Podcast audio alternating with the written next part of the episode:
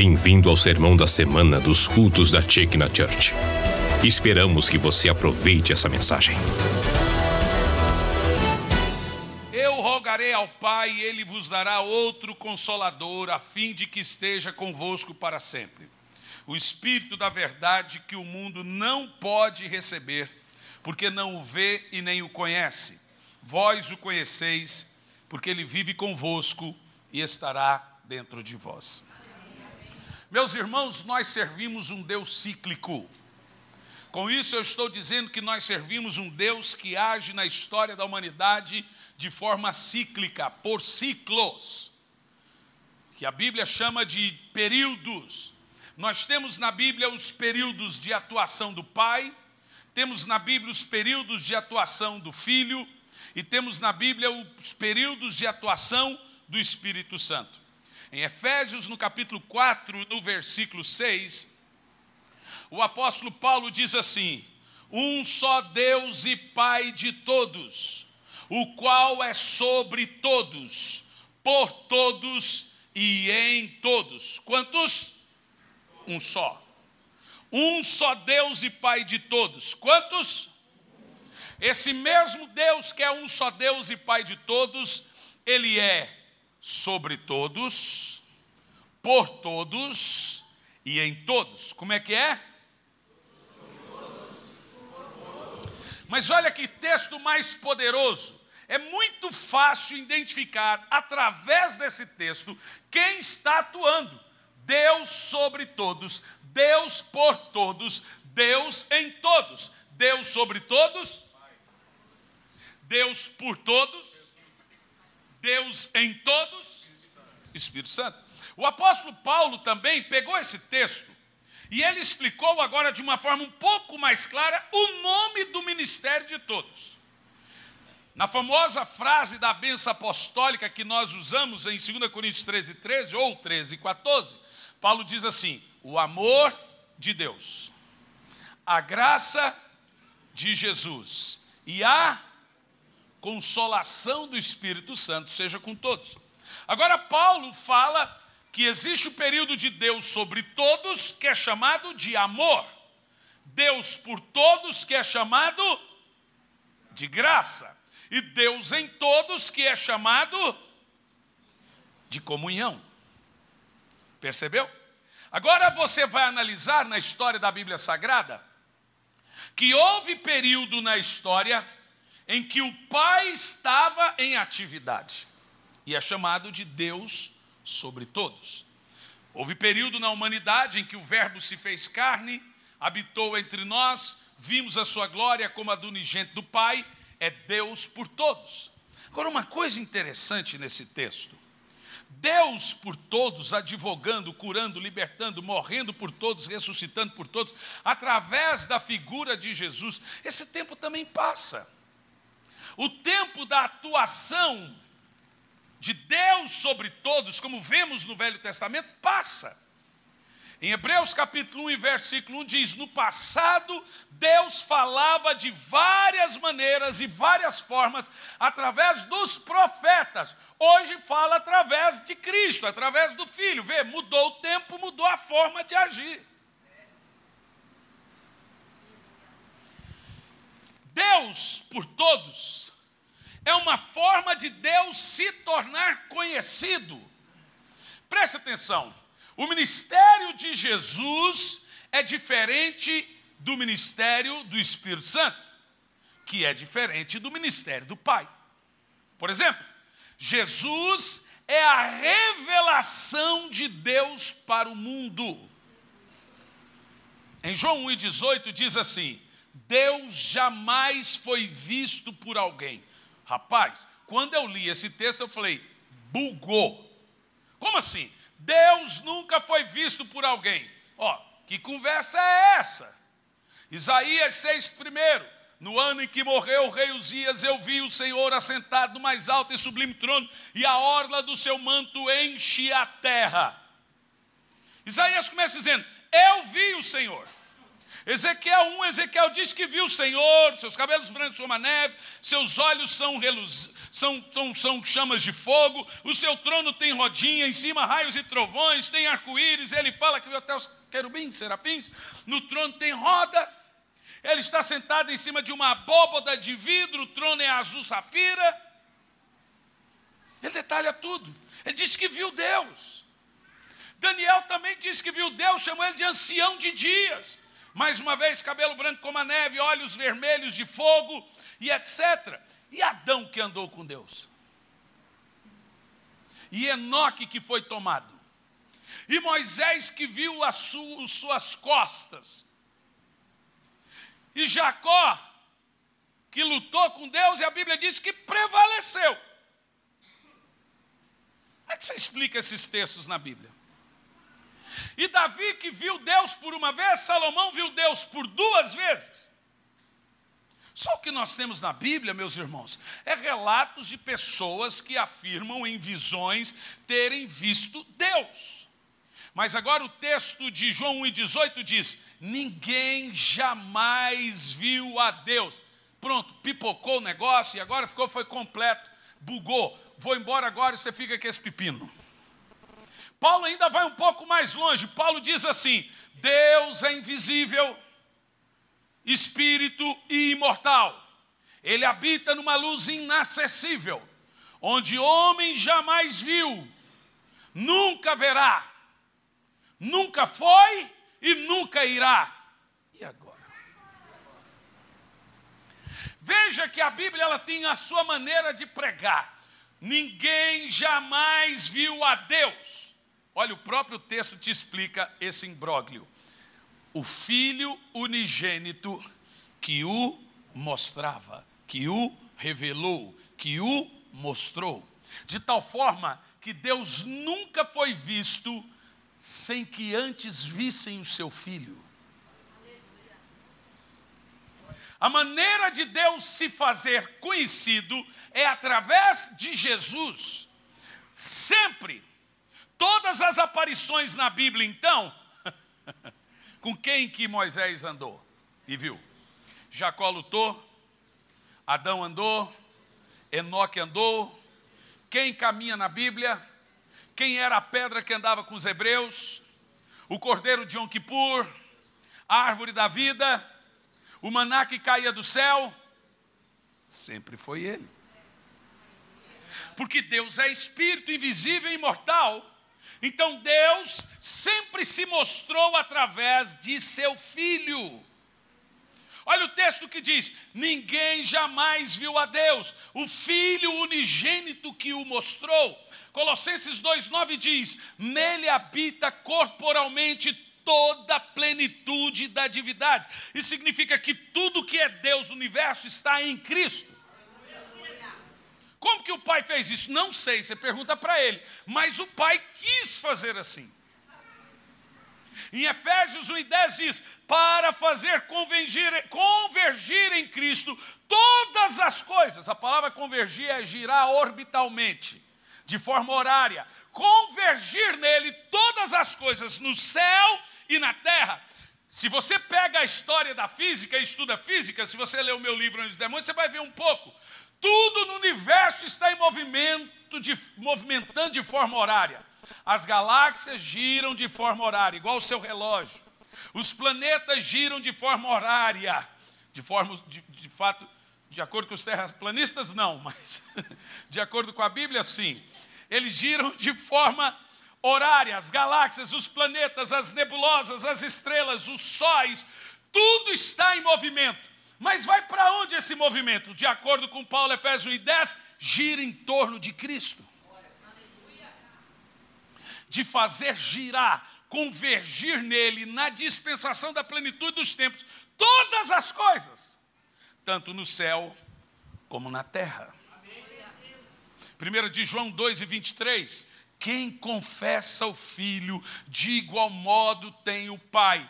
Quem nega o filho também não tem o pai. O segredo está em quem? No filho. Ele é a revelação visível do pai invisível. Paulo fala em Colossenses 1,15. Ele é a imagem visível do Deus invisível. Por isso que você lê textos na Bíblia, João 10 e 30, eu e o Pai somos um.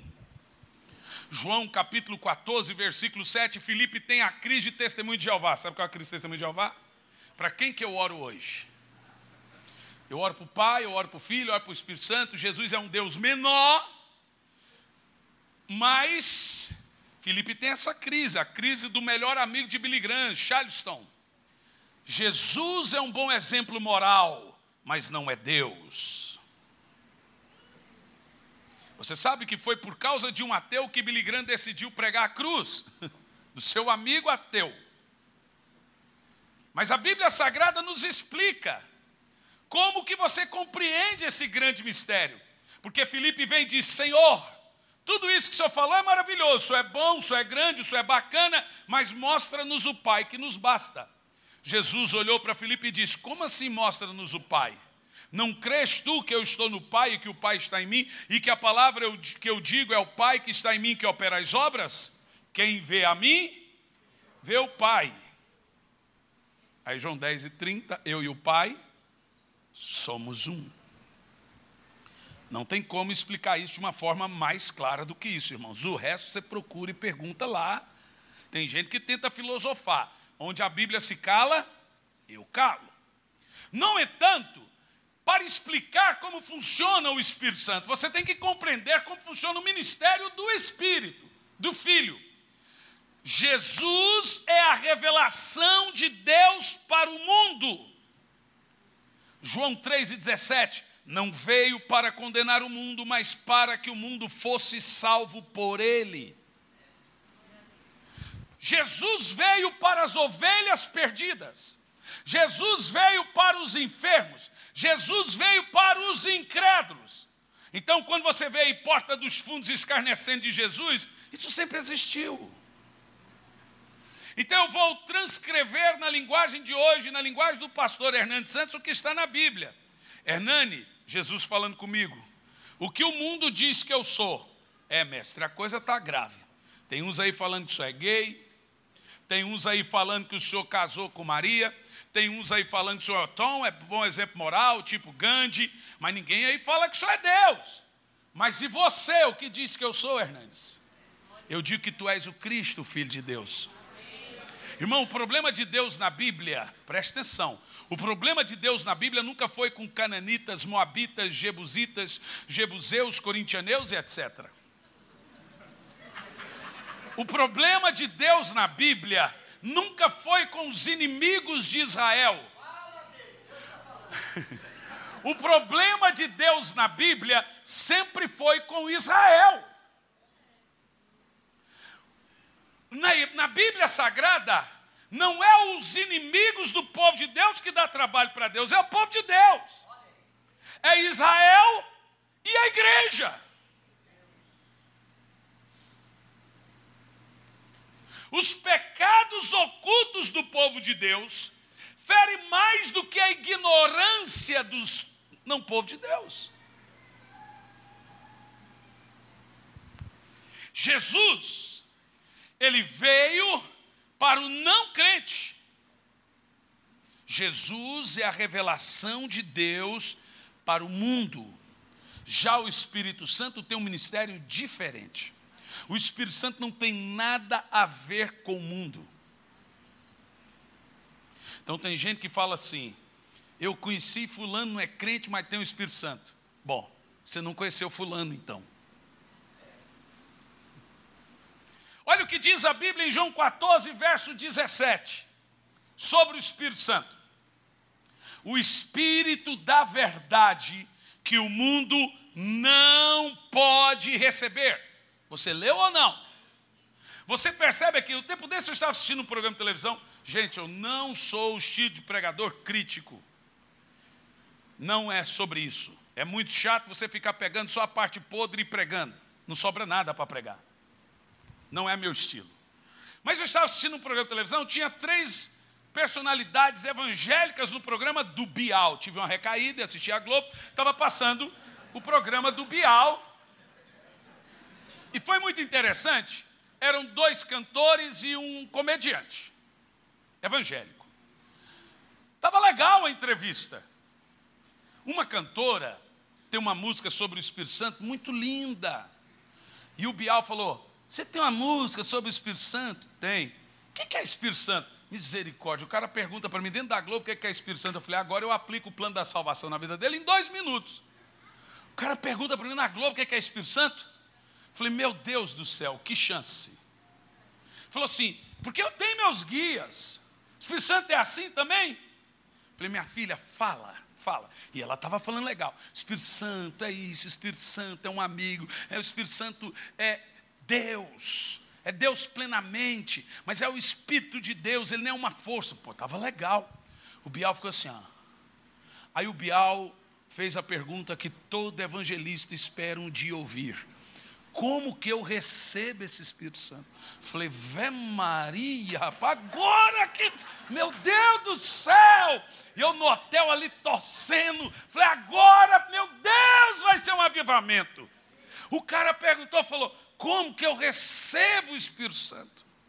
Falei, fala, minha filha, você falou tão bem até agora, falou, Bial, todos aqui já têm. Falei, oh, lasqueira. Entendeu nada. Irmão, se o cara pergunta para mim, Fabial, é o seguinte: quem dá o Espírito Santo é Jesus.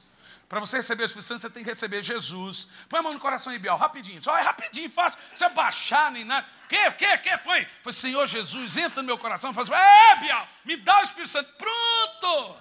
Um minuto. Fácil. Mas eu não sei, eu acho que deu um tilt na cabeça dela. Quis fazer média ecumênica e pipoca tudo. Veja o que a Bíblia Sagrada diz. Quem é o Espírito Santo? O Espírito da verdade, que o mundo não pode receber. Veja você que o Espírito Santo é só nosso. O Espírito Santo é só da igreja. O Espírito Santo está ligado com a noiva. Ele tem, veja bem, o Espírito Santo tem a ver com o casamento da noiva. O mundo não pode receber porque não o vê nem o conhece. Agora ele volta para a igreja, os discípulos, e diz: Mas vós o conheceis, porque ele habita convosco, falando dele corporeamente, e estará dentro de vós, falando do Espírito que ele enviaria.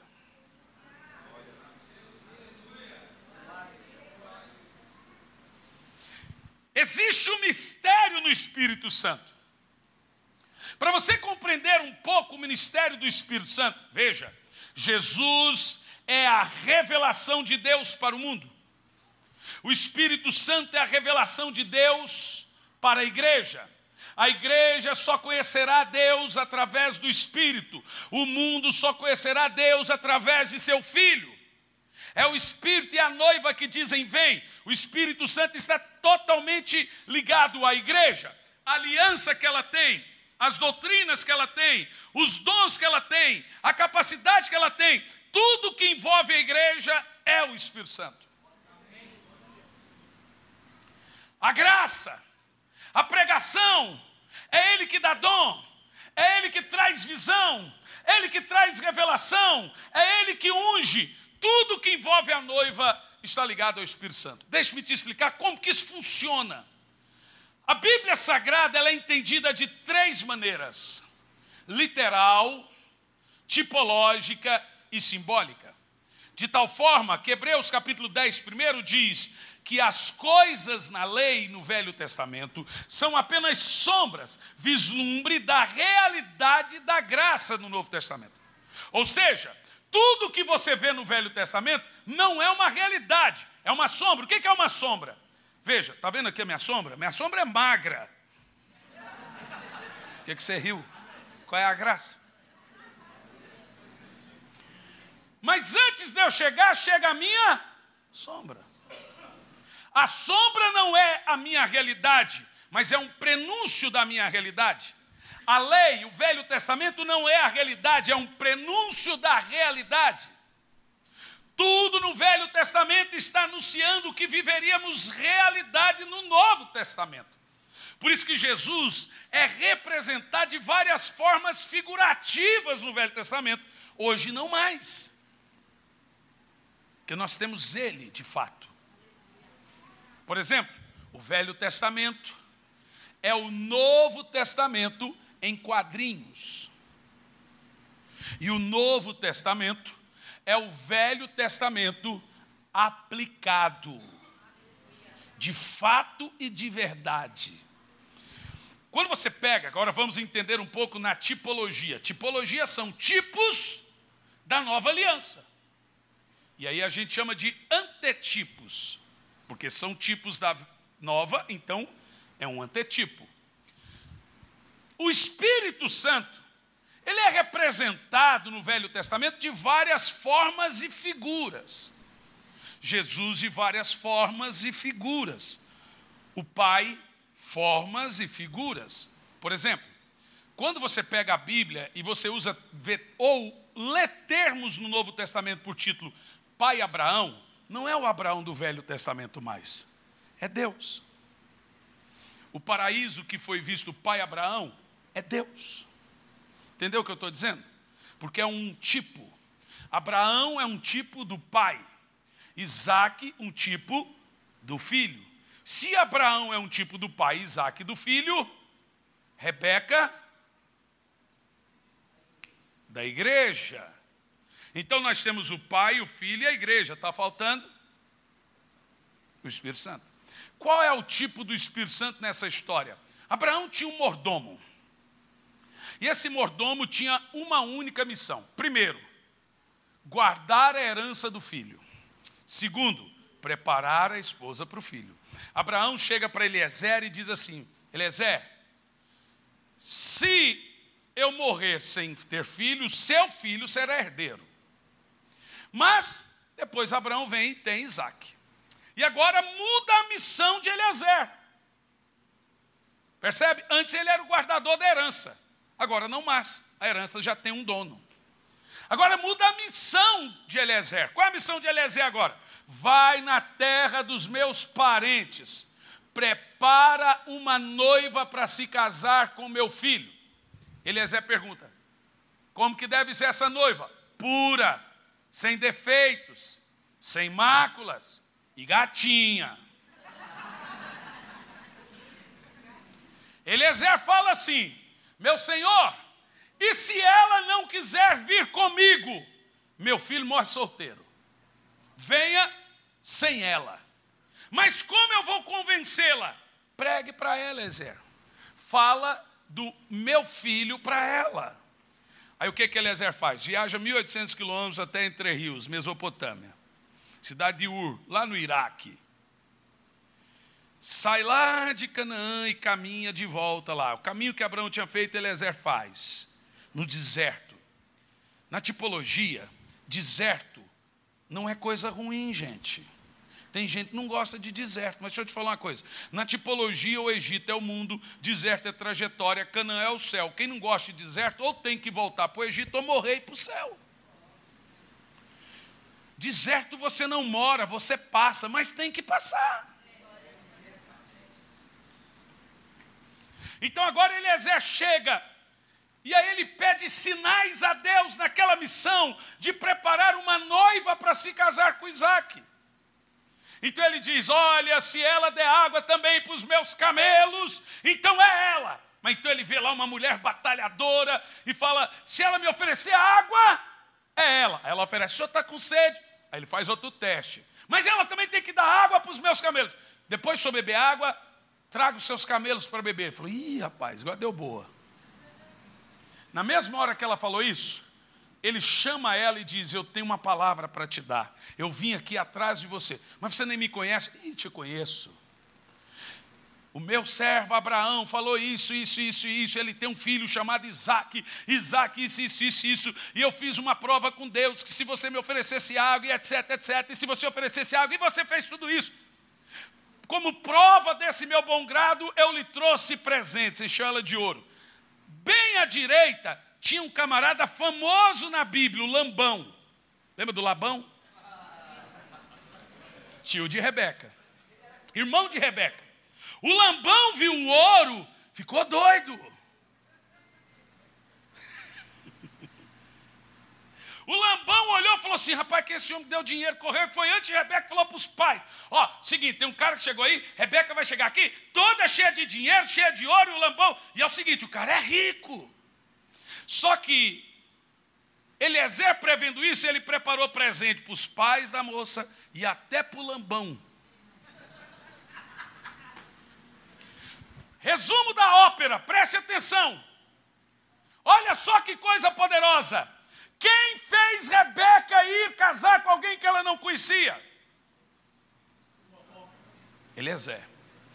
Eliezer fez Rebeca se apaixonar por alguém que não conhece. Ele é maravilhoso, o meu Senhor é isso, ele é aquilo outro. E Rebeca só ouvindo: esse ouro ele mandou para você, ele te presenteou, ele isso, aquilo outro. E chegou nos pais, chegou um ponto que o Labão achou que era pouco ouro e falou assim: Olha, pois é, mas nós não achamos que ela deva ir. Ele queria mais dinheiro. Famoso Lambão, trapaceiro. Aí agora os pais de Rebeca olham para Rebeca e dizem, mas é ela que tem que escolher. Mas dizem por aí que a gente não tem livre-arbítrio. Rebeca, você escolhe. Você vai com esse homem que você não conhece para se casar com alguém que você não conhece? Ela disse: Sim, eu vou. De alguma forma eu amo quem não conheço. Rebeca foi apaixonada por Isaac. Só que aconteceu um dado: enquanto Rebeca estava indo, Eliezer deu presente, joias e roupas. Você percebeu? Ele preparou, ornamentou a noiva, porque ela tinha que chegar bela. No meio do caminho, no deserto, lá vem Abraão e Isaac. Você sabe, o Espírito Santo está na terra preparando a noiva para se encontrar com o Isaac celestial.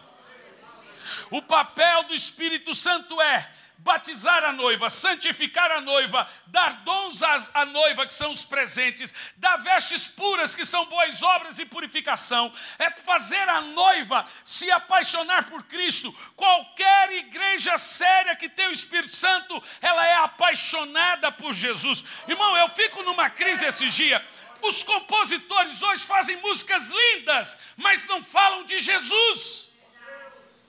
É ele, ele, ele, você, você, você. O nome, qual é esse nome? E o nome, o nome. Fala o nome, feliz. É o nome, é o nome. Irmão, é o nome que mete medo no diabo, é o nome que cura, é o nome que batiza, é o nome que está sobre todo nome. Não é dizer o nome, é falar o nome. Sabe qual é o papel do Espírito Santo numa igreja? Fazer você se apaixonar por Jesus, fazer você ver a beleza de Jesus. A Bíblia diz que nós somos mais bem-aventurados que eles.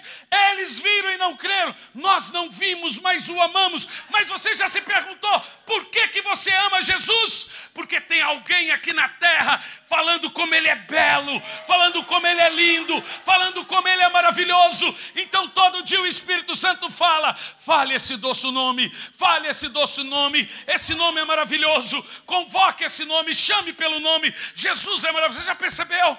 que um crente de verdade, o coração dele fica cheio de chamas quando o nome de Jesus é falado. Porque o Espírito Santo está provocando em você fome e paixão por Jesus. A missão do Espírito Santo é preparar a noiva, fazê-la querer Jesus. Às vezes eu me pergunto, quantas Bíblias existiam em Sodoma e Gomorra? Quantas rádios gospel tinha em Sodoma e Gomorra? Quantos pregadores tinha em Sodoma e Gomorra? Igrejas? Nenhuma. Na primeira marcha gay, Deus matou todo mundo. Quantos pregadores tinha em Sodoma e Gomorra? Nenhum. Ali era muita fome para nenhum pão. Agora, quantas Bíblias, pregadores tínhamos pré-diluvianos? Só um. quantas rádios, igreja? Nenhuma. Era muito, muita fome para pouco pão.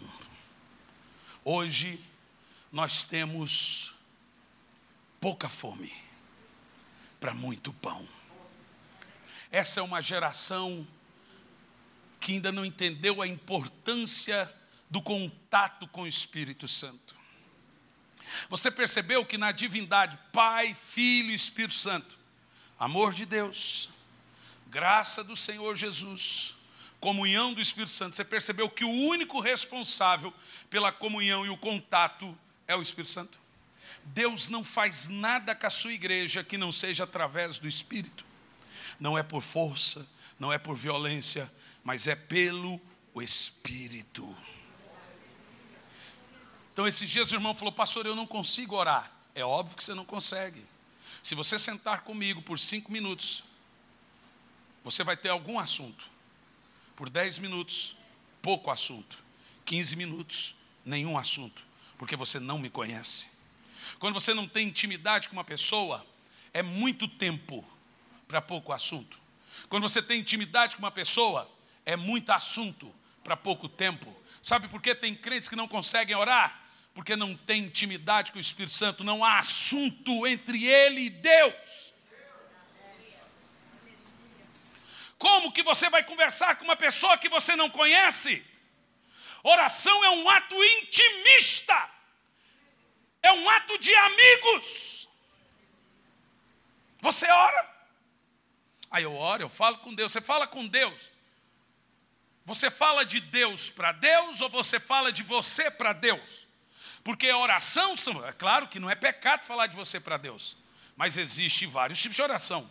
O que é adoração? Adoração é falar de Deus para Deus.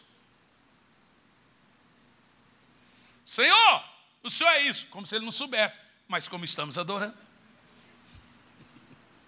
Adoração é falar de Deus, dos seus atributos, da sua magnitude, para Ele. Não pense você que você adora a Deus porque Deus é apaixonado por adoração, que Deus é viciado por adoração. Não vou te não é nada disso. Veja, não há nada maior do que Deus no universo. Se Deus não levar você a adorar a Ele, Ele é um idólatra. A maior coisa em todo o universo é a glória de Deus. Então Deus não pode admitir que algo seja adorado a não ser a Ele. Por isso que Deus não adora homem. Deus não é idólatra, ele não faz um culto para homem. Se você não adorar a Deus, você é um idólatra e Deus também. Porque o maior ser do universo é Deus. Então é necessário que amar a Deus sobre todas as coisas seja essencial. Agora preste muita atenção no que eu estou lhe dizendo. Essa é uma geração, eu costumo dizer, uma geração de olhos secos, que se ofende, mas não chora. Antes de começar aqui, eu vi a igreja cantando algumas canções que eu amo. Eu amo cantar nas cruzadas. Mas isso, a minha avó cantava e chorava o dia inteiro. Em fervente oração vem o teu coração na presença de Deus derramar. Essas entre outras. Mas agora você vai procurar em alguns irmãos. Esses dias eu estava vendo um debate de um ateu, William Craig. Lee Craig, um dos maiores apologetas no mundo, cientista, debatedor da fé cristã. E o ateu olhou para William Craig e disse: Você pode conseguir me provar a existência de Deus mas você não consegue me provar que o cristão crê nisso. William Craig falou: Você está louco? Fumou cocô de cavalo? Você está dizendo que o cristão não tem fé? Eu estou dizendo: cristão não crê em Deus. Como não? Eles deixem-me te dizer: o budista ora a um Deus, o seixonoísta ora a um Deus. Todas as religiões têm na prática de falar com seu Deus, a maior de todas. E aí ele desenvolveu ali, pegou um dado, não sei de onde ele tirou. A raça religiosa que menos fala com o seu Deus é o cristão. Isso é crer? Irmão, eu, eu fiquei numa vergonha alheia. O muçulmano ora cinco vezes por dia. O budista, dez vezes por dia. Seixanoísta, dezesseis vezes por dia. E o cristão? O problema é que eles têm deuses mortos, mas o trata como se estivesse vivo. Nós temos um Deus vivo, mas o tratamos como se ele estivesse morto. Satanás, irmãos, presta atenção, ele não teme grandes pregadores. Ah, porque pregador famoso, isso aí não, não cheira nem fede no reino de Deus. Inclusive, a ótica de Deus é diferente. No mundo, igreja poderosa é igreja rica. Na Bíblia é diferente. Para rica ele diz é pobre, para pobre ele diz é rica. Então a ótica de Deus de sucesso é diferente da nossa. Sucesso com Deus é sucesso com Deus mesmo.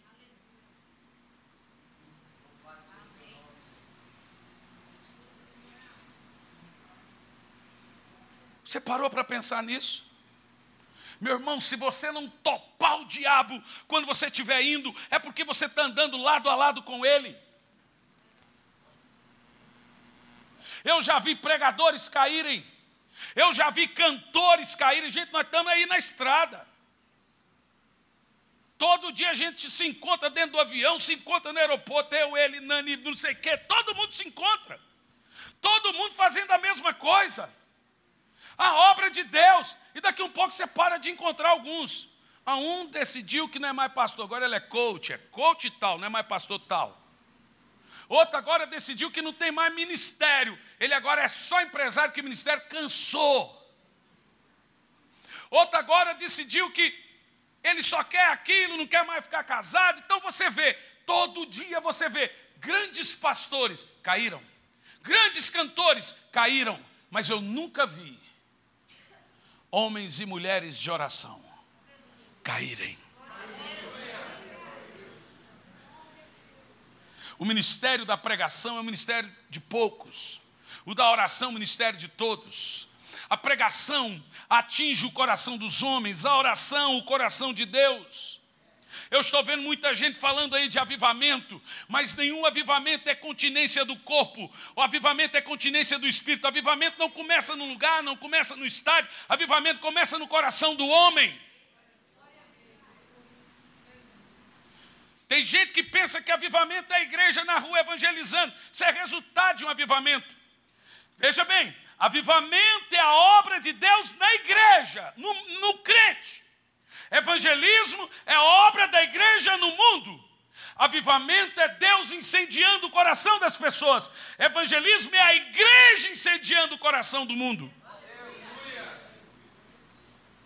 Em nenhuma geração nós precisamos ou necessitamos tanto de avivamento e fogo do Espírito como nessa geração mas nós precisamos de fogo, de paixão e palavra. Atos 6 e versículo 4, os apóstolos disseram e mostraram a, a regra do verdadeiro avivamento. Quanto a nós, nos dedicaremos à palavra e à vida de oração. Irmãos, olhe bem para mim. Está chegando a hora de um grande exponencial derramar do Espírito Santo. Mas isso não vai vir de forma que você imagina. O derramar do Espírito Santo vem de forma despretensiosa.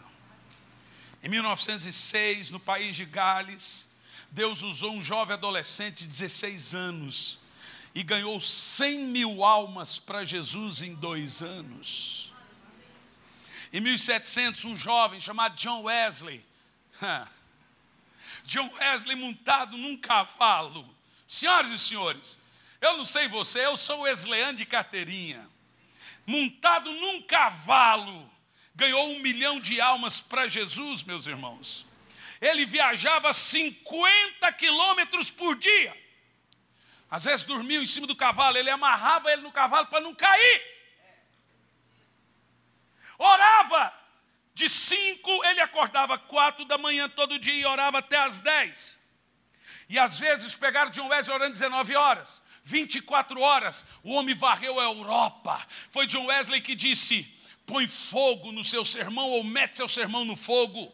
Se o púlpito pegar fogo, as cadeiras irão incendiar. Perguntaram, Wesley, qual é seu segredo? Nenhuma igreja deixa você pregar. Ele foi mandado embora de todas as igrejas na época. Nenhuma igreja existente no mundo deixaram de Wesley pregar. Eram cartas. Esse homem não prega. Sabe o que ele fez? Reuniu milhares e milhares nas ruas. É o primeiro grande evangelista.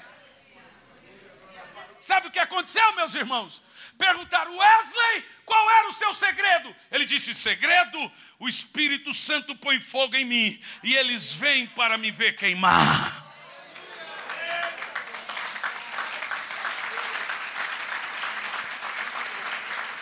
Nós precisamos de novos Wesleys em nossos dias, novos Finneys, novos Evan Roberts, mas essas coisas acontecem quando há corações dedicados. Eu não sei se Deus mudou a, a, a, a fórmula, mas nenhum avivamento nasceu antes que houvesse o um movimento de oração.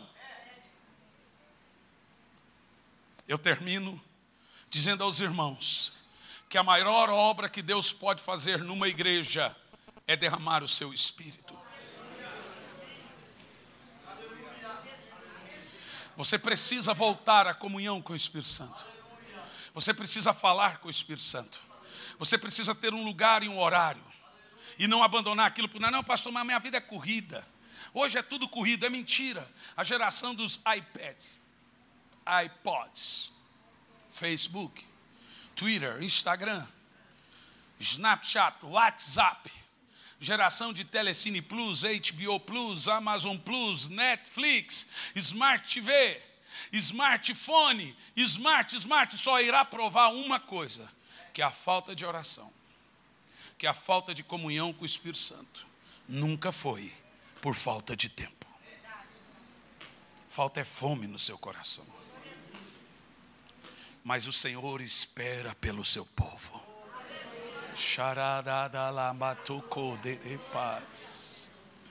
O Senhor está esperando pelo seu povo. O Senhor está esperando pela aquela, por aqueles com coração em chamas, para gerar o maior avivamento que a terra já viu está chegando a hora desse avivamento. E esse avivamento será um avivamento tão poderoso que ele vai nos tirar da terra.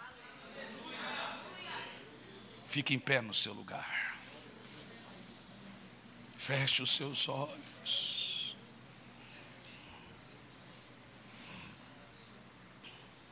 Por alguns minutos, meus irmãos, não muitos, fale com o Espírito Santo, senhores. Fala, Senhor, eu não consigo orar. Senhor, eu estou seco, eu estou frio. Mas eu quero retomar a minha comunicação contigo. O Espírito Santo está com saudade de você, meu irmão.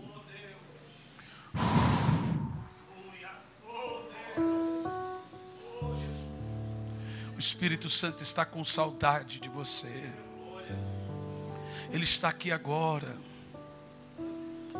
Sem o Espírito Santo ninguém será arrebatado. Sem o Espírito Santo ninguém vai ouvir o som da trombeta. É Ele que desperta a sua noiva para o noivo. Fala com o Espírito Santo agora. Se você ora em línguas, ore. Mas fale com o Espírito Santo agora. Diga algo para o Espírito Santo. Ora macandre cos de quereberere. Chenini kos nene mana keres doro kore maka. Chononono kes.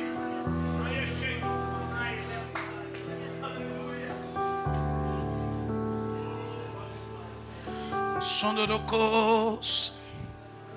Cheremekos. Chereques. Ore em línguas por cinco minutos.